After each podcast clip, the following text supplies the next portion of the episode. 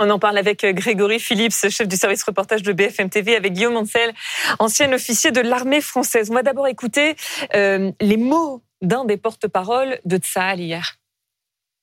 Nos soldats ont achevé l'encerclement de la ville de Gaza, qui est le centre névralgique du Hamas. Au cours de ces dernières heures, nos forces ont attaqué des bases, des quartiers généraux et d'autres infrastructures terroristes utilisées par le Hamas et ses combattants. Tout ça, Guillaume Ancel, une semaine après, une semaine après des combats au sol et des bombardements pour encercler cette ville. Euh, d'abord, c'est un succès d'un point de vue purement militaire?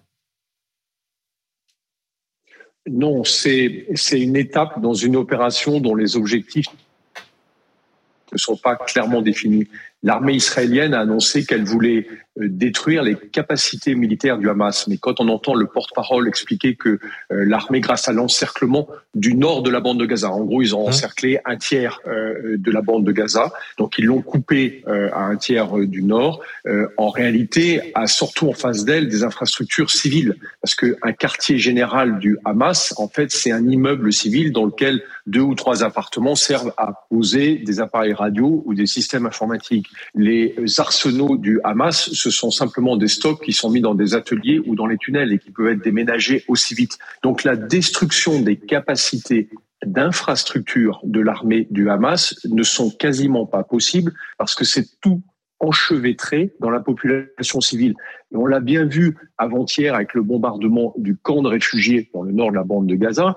Euh, en fait, en voulant tuer quelques membres du Hamas, l'armée israélienne a surtout fait des victimes collatérales, entre 50 et 100 morts et plus de 200 blessés.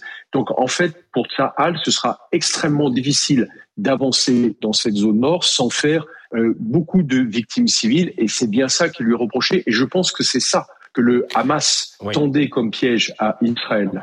Sauf si on passe à une autre forme de, combat, si les bombardements aériens se réduisent et si désormais la nature change de guerre en allant, j'allais dire, euh, au face-à-face, sur le terrain, individuellement, à pied. Alors, dans un face-à-face, il est clair que les militants du Hamas ne font pas le poids face à Tsahal. Mais ils vont être au milieu de décombres. Et puis, ils ont toujours ce réseau de tunnels qui est extrêmement difficile à détruire. Les Américains se souviennent très bien au Vietnam.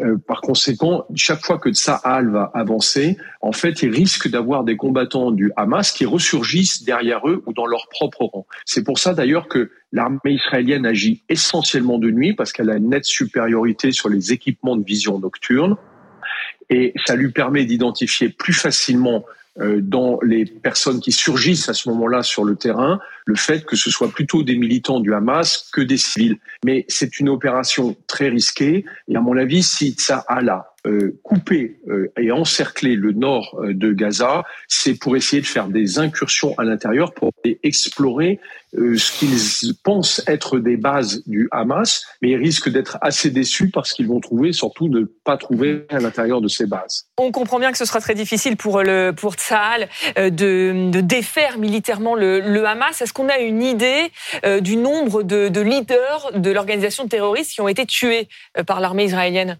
Alors, tout à fait, c'est une bonne question. La difficulté, c'est que on ne connaît pas en fait ce que représente réellement l'armée du Hamas. Moi, je pense personnellement qu'il n'y a pas réellement d'armée, que ce sont plutôt des militants à qui on file un flingue à un moment et qui le reposent à un autre. C'est en ça que, contrairement à la guerre du Yom Kippour, Sahel n'est pas face à une armée, mais elle est face à une organisation fantôme. Et on l'estime plutôt à quelques milliers. À un moment, ça, elle a dit peut-être 30 000 combattants.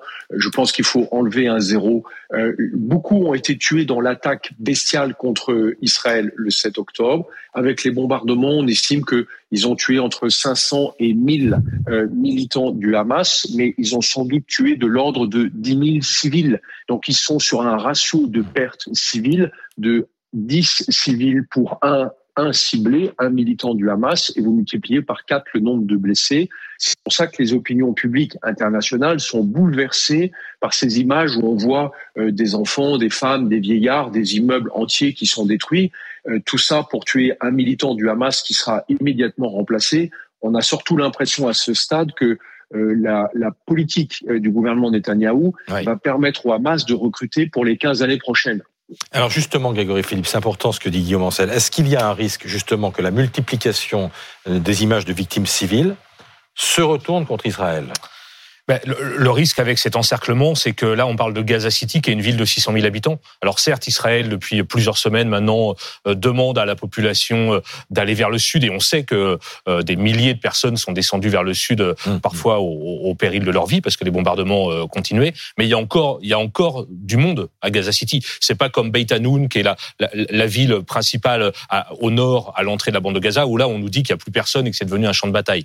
Dans Gaza, il y a encore des gens, des, des femmes, des enfants, des vieillards, des, gens qui savent pas où aller. Donc le risque, il est là. C'est que à partir du moment où cette ville va être euh, assiégée, encerclée, sans doute pilonnée, avec euh, l'entrée de, soldats israéliens, ça va évidemment euh, faire encore plus de victimes. victimes et, civiles. et, les images qu'on a vues notamment sur les bombardements d'écoles hier, quatre écoles de l'ONU, quatre écoles de l'ONU, etc., sont absolument terrible. Et d'ailleurs, évidemment, euh, les, les, journalistes palestiniens qui sont dans Gaza euh, nous envoient ces images parce qu'on est aussi dans une guerre de communication. Il ne faut pas se le cacher. Justement, puisque vous l'abordez, est-ce que est-ce que c'est aussi un peu pour cette raison qu'Israël multiplie les projections entre guillemets, Bien sûr. des images, Bien sûr. Euh, des opérations du Hamas du 7 octobre?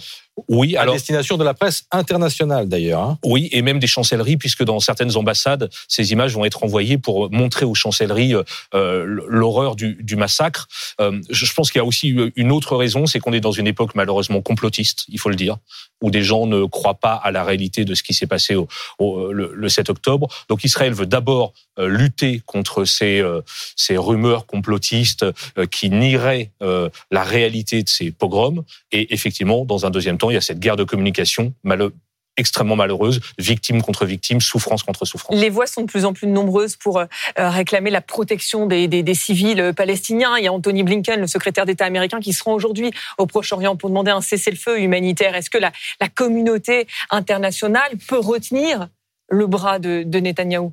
À ce stade, Pour l'instant, ça n'a pas À ce stade, je crois pas. Les, les États-Unis demandent une pause euh, pas un cessez-le-feu, mais une pause. Et on a vu hier euh, les bombardements de quatre écoles et le fait que le nord de la bande de Gaza ait été encore bombardé, malgré malgré la pression des Américains. Les Américains ont peut-être réussi une chose, c'est à empêcher une invasion totale de la bande de Gaza, comme on l'imaginait, une opération terrestre euh, de plus grande ampleur encore, comme on l'imaginait il y a deux semaines. Guillaume Ancel, vous vouliez intervenir? Oui, sur deux aspects.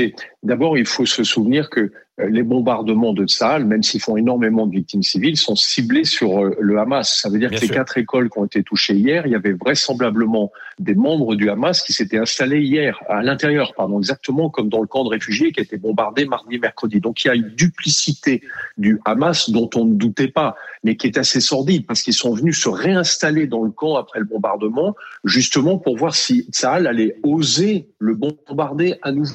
Donc ce sont des provocateurs permanents. Et la deuxième chose, c'est que en termes de, de, de pertes, en fait, même si les Américains arrivaient à retenir ça, et je suis tout à fait d'accord avec Grégory, c'est sans doute eux qui les ont dissuadés de se lancer dans une invasion massive de la bande de Gaza. Néanmoins, Sahel ne peut rien faire dans la bande de Gaza sans faire des victimes collatérales. Donc euh, c'est bien là l'impasse où voulait l'emmener le Hamas, c'est de confondre euh, le peuple palestinien avec le Hamas. Et ça, euh, comment dire, les Israéliens ne pourront s'en sortir que s'ils hmm. changent radicalement de stratégie. L'armée israélienne qui a perdu beaucoup de soldats depuis le 7 octobre. 332 hein. soldats de Tzal ont trouvé la mort depuis le début des opérations. Merci à tous les deux.